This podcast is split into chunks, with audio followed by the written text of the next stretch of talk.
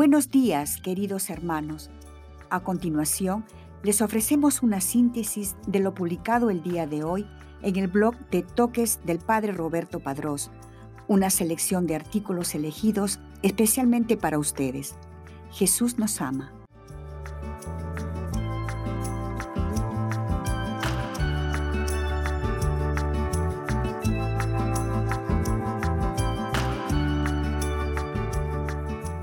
Hoy día la Iglesia conmemora a San Beda el Venerable, memoria litúrgica, 25 de mayo, presbítero y doctor de la Iglesia.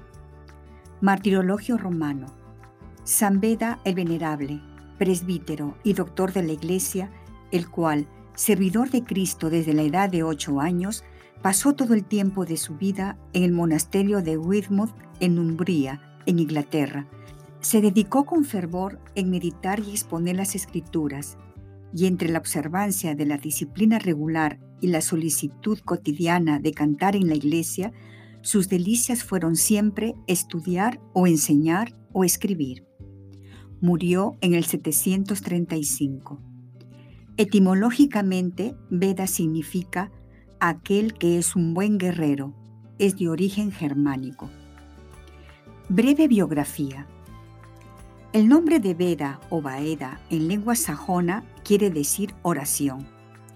San Beda, padre de la erudición inglesa, como lo definió el historiador Burke, murió a los 63 años en la abadía de Yarrow, en Inglaterra, después de haber dictado la última página de un libro suyo y de haber rezado el Gloria Patri. Era la víspera de la Ascensión, el 25 de mayo del 735 cuando sintió que se acercaba la muerte, dijo, He vivido bastante y Dios ha dispuesto bien de mi vida. Veda nació en el año 672 de una modesta familia obrera de Newscale y recibió su formación en dos monasterios benedictinos de Weymouth y Yarrow, en donde fue ordenado a los 22 años. Las dos más grandes satisfacciones de su vida las condensó él mismo en tres verbos, aprender, enseñar, escribir. La mayor parte de su obra de escritor tiene su origen y finalidad en la enseñanza. Escribió sobre filosofía, cronología, aritmética, gramática, astronomía, música, siguiendo el ejemplo de San Isidro. Pero San Beda es ante todo un teólogo de estilo sencillo, accesible a todos. Se le presenta como uno de los padres de toda la cultura posterior, influyendo por medio de la escuela de York y la escuela carolingia sobre toda la cultura europea. Entre los monumentos insignes de la historiografía queda su historia eclesiástica Gentis Anglorum, que le mereció ser proclamado en el Sínodo de Aquisgrana en el 836, Venerabilis et Mornis Temporibus Doctor Admirabilis. Le gustaba definirse historicus verax, historiador veraz, consciente de haber prestado un servicio a la verdad. Terminó su voluminosa obra histórica con esta oración. Te pido, Jesús mío, que me concediste saborear con delicia las palabras de tu sabiduría, concederme por tu misericordia llegar un día a ti, fuente de sabiduría, y contemplar tu rostro. El Papa Gregorio II lo había llamado a Roma, pero Beda le suplicó que lo dejara en la laboriosa soledad del monasterio de Yarro, del que se alejó solo por pocos meses para poner las bases de la escuela de York, de la que después salió el célebre Alcuino, maestro de la corte carolingia y fundador del primer estudio parisiense. Después de haber dictado la última página de su comentario a San Juan, le dijo al monje escribano, Ahora sosténme la cabeza y haz que pueda dirigir los ojos hacia el lugar santo donde he rezado, porque siento que me invade una gran dulzura fueron sus últimas palabras.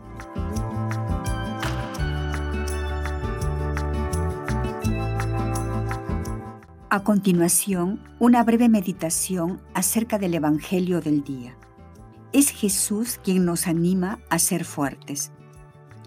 Santo Evangelio según San Juan, capítulo 16, versículos del 29 al 33.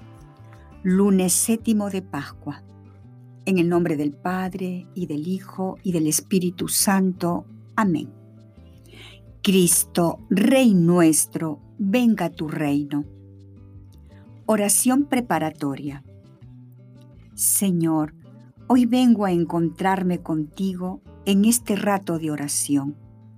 Ayúdame a no temer ante las circunstancias que me está tocando vivir. Ayúdame a confiar en ti. Evangelio del día. Del Santo Evangelio según San Juan, capítulo 16, versículos del 29 al 33. En aquel tiempo los discípulos le dijeron a Jesús, Ahora sí nos estás hablando claro y no en parábolas. Ahora sí estamos convencidos de que lo sabes todo y no necesitas que nadie te pregunte. Por eso creemos que has venido de Dios. Les contestó Jesús, ¿de veras creen? Pues miren, que viene la hora, más aún, ya llegó, en que se van a dispersar cada uno por su lado y me dejarán solo. Sin embargo, no estaré solo, porque el Padre está conmigo. Les he dicho estas cosas para que tengan paz en mí.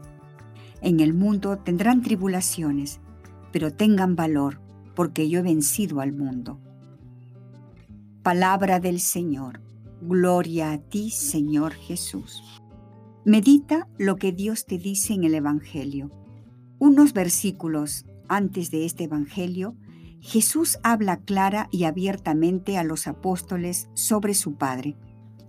Por eso exclamarían, ahora sí, no hablas con parábolas. Y versículos después Jesús se encuentra en oración antes de padecer los sufrimientos en la cruz. En medio de ambos versículos nos encontramos rejuvenecidos por su palabra. Es Jesús quien nos anima a ser fuertes. Es Él quien nos dice que no estaremos exentos de tribulación, pero tampoco de su gracia. Por ello, ¿por qué nos extrañamos si nuestra vida como cristianos atravesamos por dificultades, problemas o desilusiones que jamás hubiésemos pensado que nos sucederían a nosotros? Ya oímos decir a Jesús estas palabras dirigidas a Pedro. Mira que Satanás ha pedido permiso de cribaros como trigo. Y en el libro de Job, Satán pide permiso a Dios para tentar a su siervo.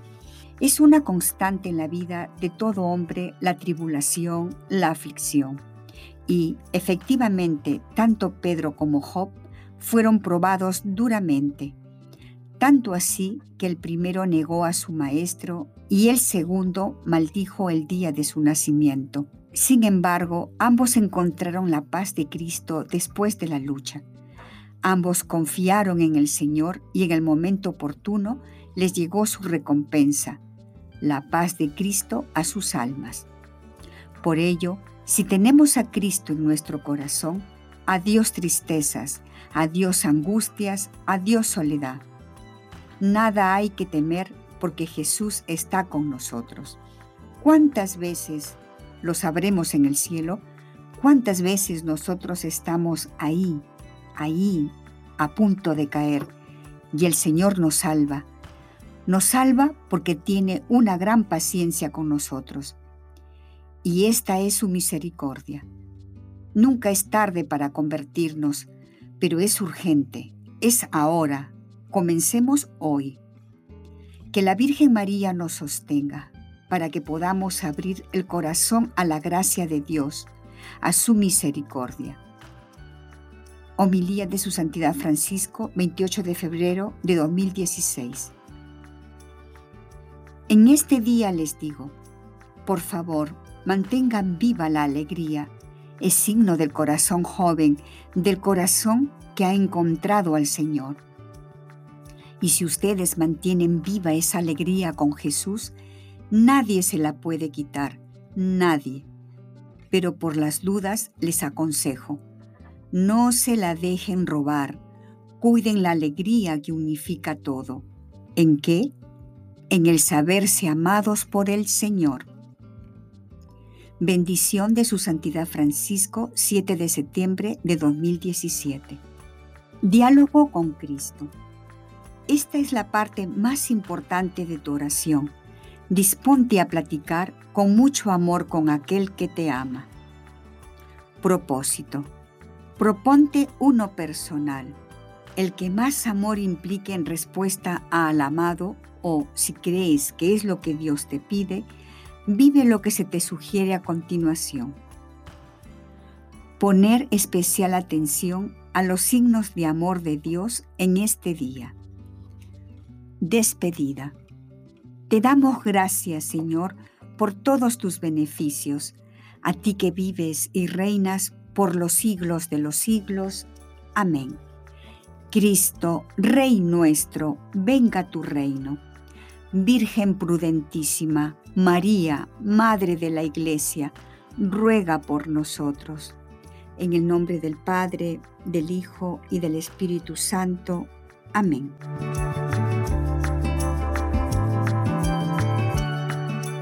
Oración de la mañana. El Señor Jesús asciende hoy a los cielos. Eterno es su amor. Alabad al Señor todas las naciones, ensalzadlo todos los pueblos.